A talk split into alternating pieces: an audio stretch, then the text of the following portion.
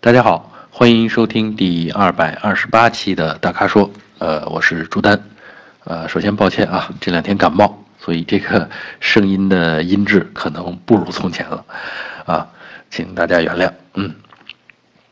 那接下来呢，我们就从这个选车啊，我们通常都从选车话题开始，而且呢，今天我挑了一个比较好玩的一个选车话题啊，这也是我们。呃，粉丝自由的心他在问啊，他是纠纠结这个买哪款车，而且很确定的就是，要不然就是高尔夫嘉旅啊，要不然就是速腾啊，都是一汽大众的产品。那他为什么有这种纠结呢？他解释呢是说他自己觉得这个高尔夫嘉旅比较实用啊，嗯，但是呢又担心啊这个看样子。呃，是似乎啊，这个大两厢啊，不像是男生开的车，所以呢，担心这个如果泡妹子的话，妹子会不喜欢，嗯，所以呢，嗯，他还考虑到说未来可能会拖家带口的去郊游啊，说一年大概要跑一千公里左右的高速啊，那么他纠结就纠结在这儿啊，挺好玩的哈，所以呢，我是这么想，我说咱们啊，先解决这个泡妹子的问题。啊，既然你把这个问题，哎，首先提到最高的位置上呢，其实我倒想问问你，说你去，你是不是确定？那你愿意泡的那个妹子只喜欢苏腾？如果确定啊，如果他说了，那我就是喜欢苏腾，那这事儿也简单，对吧？你确定愿意，呃，跟这位妹子交往啊，甚至将来有可能啊，喜结连理，那你就先听他的呗，对吧？这事儿重要啊，嗯。其实我觉得哈，现在的妹子们看这件事儿，还真的不像大多数男生想象的那样。你开个三厢又怎么样呢？对吧？三厢很俗啊，是吧？现在的妹子可能更多的是会欣赏你的品味啊，欣赏你的独特之处，你跟别人不同的地方。所以呢，我觉得，呃，你既然已经意识到这个高尔夫嘉旅的这种实用性啊，这种优越性，其实你选择这种。这种车型可能倒更容易打动，呃，你的潜在的对象或者是你想泡的妹子啊，呃，为什么这么说呢？因为我觉得，他首先他得看到你的选择，他首先是一个旁观者，他看到你的选择，然后判断你大概有一个什么样的价值观，对吧？首先你没有违背自己的价值观，你去。呃，选了一个自己想要的东西，那么如果他看到了你的选择，如果他也有类似的价值观，这就更容易你们谈得来，对吧？所以呢，我觉得这个问题真的不用纠结啊。简单说，你要不然就鼓起勇气，先先去问问你的妹子，到底哪个更好一点。那如果你现在还没那个勇气，那你不如就去选选个家旅，至少。啊，你的实用性，你将来的这个对车的这些需求，家里都是满足的，好吗？好，第二个话题啊，是我们粉丝黎明之光他提出来的，他是想让我们推荐一款十五万左右的自动挡 SUV。啊，我一听这个题目，我还觉得真是有点挑战。然后我就翻了翻啊，现在的这些小 SUV 们这个价位都是什么样子？哎，然后结果我就看到了，啊，至少从我的角度啊，一听到这个命题的时候，我脑子里反映出来的小车十五万自动挡还是 SUV，呃，选择不可能太多啊。那么我脑子里反映的呢，就比如说是像标致的呃二零零八啊，是一个小的跨界车，是也可以当做小 SUV。当然人家只有两驱版啊，但十五万已经可以买到一点六 T 的动力了啊，开起来会很爽的。而且实用性上一点也不差啊，所以呢，我觉得这应该是个选择。另外呢，我觉得呢，液体，因为液体在两年前大概降了一次价格，调整了一次价格，所以呢，现在的这个斯柯达的液体呢，在十五万之内其实有很不错的车型。当然，十十五万这个价格仍然没没法拥有四驱啊，呃，但是液体的实用性上又比这个还有空间上又比二零零八又强了一点点啊。而且呢，液体这个车的综合素质呢，我觉得可能还要比二零零八还略胜一筹啊，所以呢，这个也是个不错的选择。另外，我仔细看了看现在市场上的这个小 SUV 的价格，我发现还有一款车在十五万之内可以把这些特点都拿到，而且还是个合资品牌啊，那就是铃木啊，维特拉啊，那大概是一点四 T 的发动机。啊，六档手自一体的变速箱，啊，然后还带上四驱，这个价格好像是十四万九千八啊，呃，所以呢，就是刚好满足了，嗯，我们这位粉丝黎明之光说的，哎，平时带家人出行啊，方便使用。然后呢，又能去一些比较特别的地方啊，他还特别提到了多为高山，弯儿多，坡度较陡，而且路比较窄，呃，确实挺挑战的。所以呢，我也格外的想到了说，这个四驱可能在这种路况下就显得重要一点啊。那么，除了刚才说的这个，你看啊，标致2008，呃，液体，呃，斯达液体，还有这个铃木的维特拉，这都满足的话，呃，但是其实我不知道我们这位粉丝。住在什么地方啊？家在什么地方？呃，我知道，我刚才提到的这些车型未必在所有的全国所有的地方都能接地气儿，啊，可能是大中城市会有，但是到一些稍微偏远一点的地方，可能人家那儿就没有这个服务体系啊，或者最近的 4S 店可能也得在八百公里之外啊。那这种情况下，可能就真的不如像我们这位粉丝提到的说，那博越和众泰怎么样，对吧？我觉得博越。没问题啊，是可以满足我们这位粉丝提出来的这个呃，能用十年啊。唯一的问题是，是我我想可能过了五六年之后，它又有新的这个看得入眼的车型了。所以这个车是没问题的，而且博越的这个在十五万之内基本上可以上到至少是四驱的高配了啊。所以呢，再加上刚才咱们说了，博越呢在呃偏远的地方可能更接地气儿一点，就是它的。维修服务啊，各种保障啊，可能更更，呃，充足一点吧，啊，相对于那些比较高端的合资品牌来说啊，所以呢，我觉得在众泰和博越之间，啊，我更推荐这个博越啊，但这位粉丝要求的这个配置呢，其实我觉得没太多必要，因为配置这种东西呢，基本上只在这个你买车的那一时刻起作用啊，你会想自己。一笔钱花出去都买到了什么什么什么，可数的东西越长，清单越长，哎越好。但实际在使用用车当中，我觉得百分之八十的配置，咱们一年可能也就用个一两次。所以，所以这个是，呃，不用太贪图配置啊。有配置的那个钱，咱们宁可给车换四条比较好的轮胎，可能都更划算。嗯，好吧，就这样啊。好，第三个问题啊，是我们粉丝叫 XI，不知道是哪款车的 XI 啊，呃，他提出来的这个问题呢，这有点挑战性，因为他提到了一个我们没开过的车，呃，是阿尔法罗密欧的朱利亚和凯迪拉克的 CTS 啊，他在纠结这两款车，他问我们，呃，动力上和操控上，他们各自有什么优势啊？呃，还有这个朱利亚是不是将来有可能国产啊？嗯，是这么想啊。首先呢，这个朱莉亚我还没有开到过，所以呢，这没没开的情况下去去比较的话，显然不公平啊。我想呢，过个两个月啊，等我们充分试驾了这个车，呃，应我我听说这款车要在上海车展前后就上市了啊，应该是在四月底啊，在那个时候呢，我们再跟大家仔细探讨，呃，它的操控性和动力性的问题啊。呃，然后呢，回答一下我们这位粉丝说的这个 ATS-L 的这个这个性能。首先呢，我是觉得它的操控性呢，真的只是一般啊。嗯，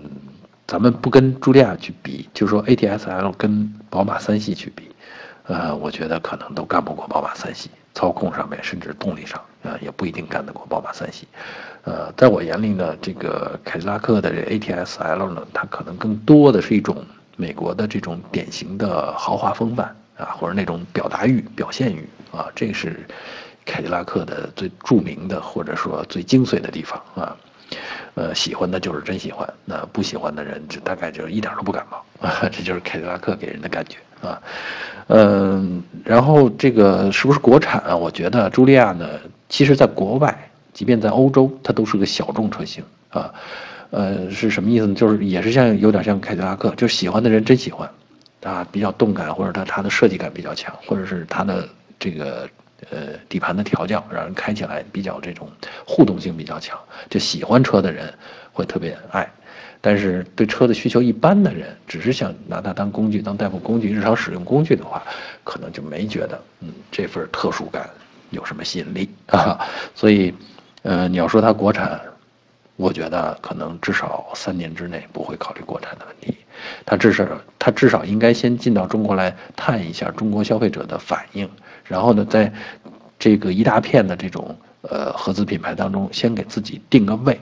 啊，根据中国市场的反应，然后呢给自己定个位，摸准了卖，然后再去考虑这个国产的这个问题。啊，毕竟这个国产的，他就得算经济账啊，一大笔钱投下去，什么时候能收得回来啊？所以呢，这个事儿是是一个呃，要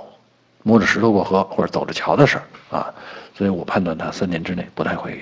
国产。至于说将来这个品牌真的国产了，是不是会像这个呃奔驰、宝马、奥迪这样有比较高的这个品牌溢价能力？呃，我觉得没有，至少在国外。都没表现出来啊，所以呢，嗯，好消息是，就是说，即便呃，如果它将来国产了，这车也不会卖得太贵，啊，如果不国产，它仍然不会卖得太贵啊，这就是好消息，好吧？呃，嗯，因为阿尔法罗密欧它其实它算不上豪华品牌啊，它是一种小众的运动型的这种基因，呃，那当然在中国市场上到底走成什么样，我们得拭目以待啊。好，接下来我们来说两个用车的话题吧。啊，感谢我们这两位粉丝，因为通常大家提到的用车的话题比较少，提选车的话题比较多啊。呃，我们这位粉丝呢叫小居士，他问到的是呢，呃，转向辅助灯和转向头灯有什么区别啊？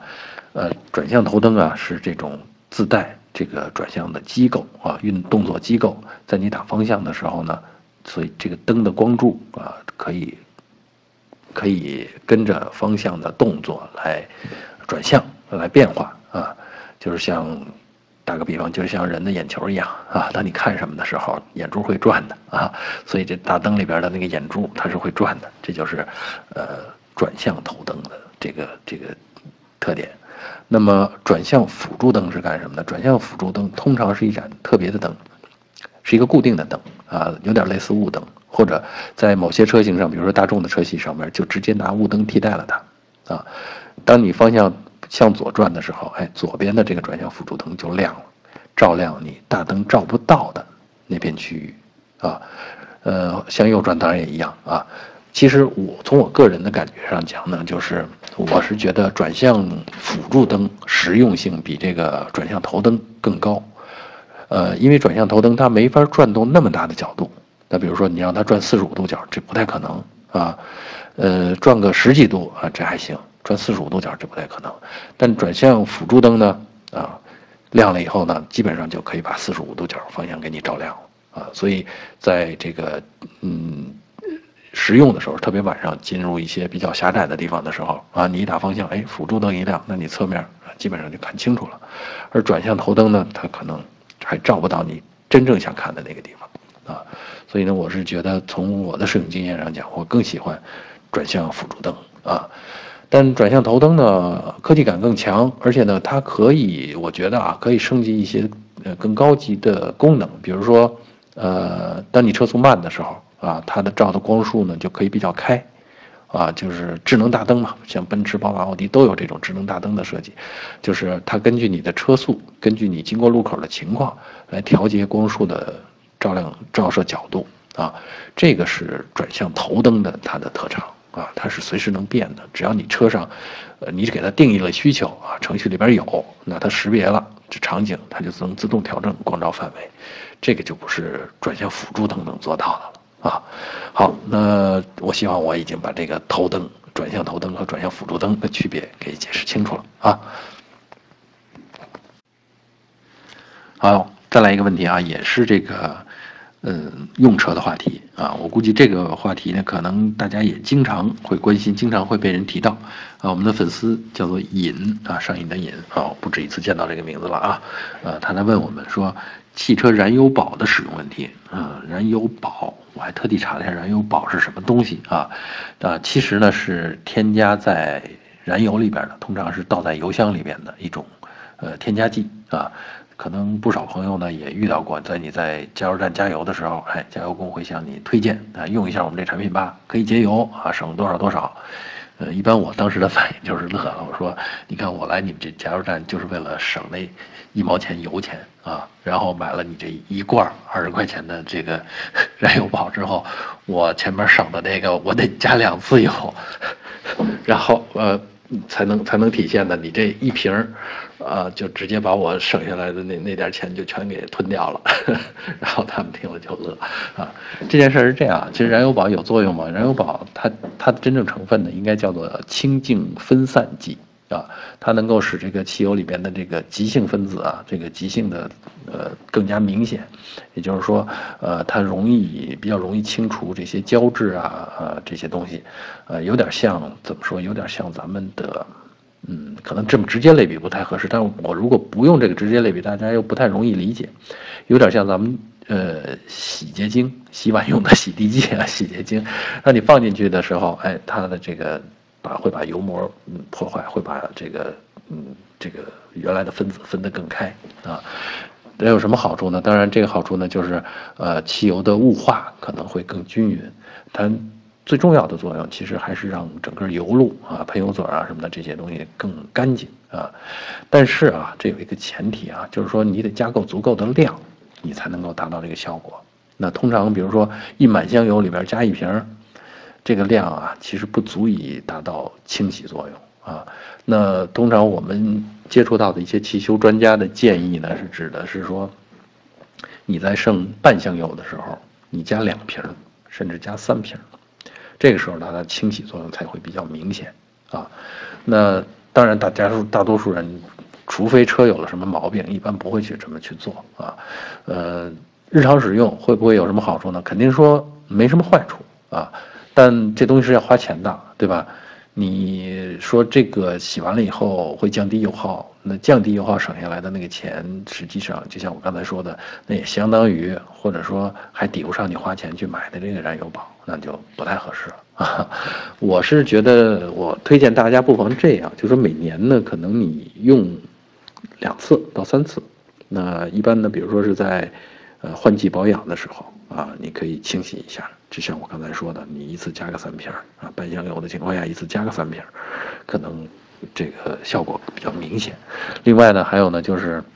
呃，长途跑长途回来以后，因为车在这过程当中吃的是百家饭啊，所以呢，各地的油品的质量可能不太一样啊。尽管其实所有正规加油站的油里边都加有清净分散剂，但是大家加的成分可能不太一样啊，对吧？呃，多少加的这个量可能不太一样啊，所以呢。